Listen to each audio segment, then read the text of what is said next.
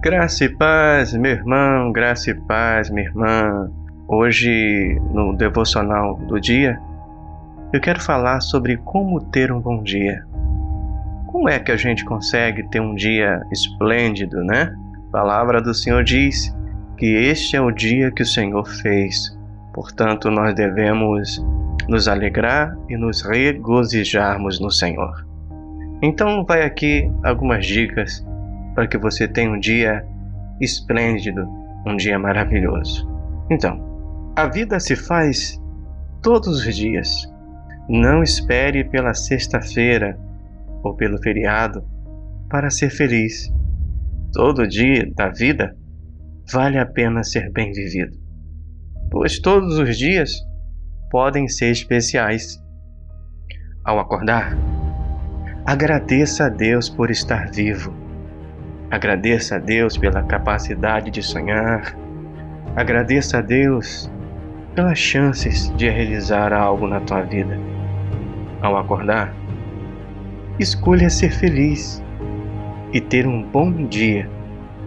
Por mais que você saiba das dificuldades que irá enfrentar na sua jornada do dia. Então, encare tudo como um aprendizado não coloque mais peso nas coisas do que elas já realmente já têm. Tente levar a vida de uma maneira mais leve, mais suave, mais tranquila. Pense que viver não é apenas cumprir tarefas, não é apenas cumprir metas. Viver é acordar, é almoçar, jantar, dormir. Viver é, é trabalhar e sorrir é estar com os amigos, é estar com a família, é estar na igreja, é amar a Cristo. Viver é aprender a se divertir. Não deixe os seus dias passarem em brancas nuvens, sem que você veja, sem que você viva, sem que você sinta. Ao acordar, todos os dias, desperte para a vida Deseje-se um bom dia e escolha ter um bom dia.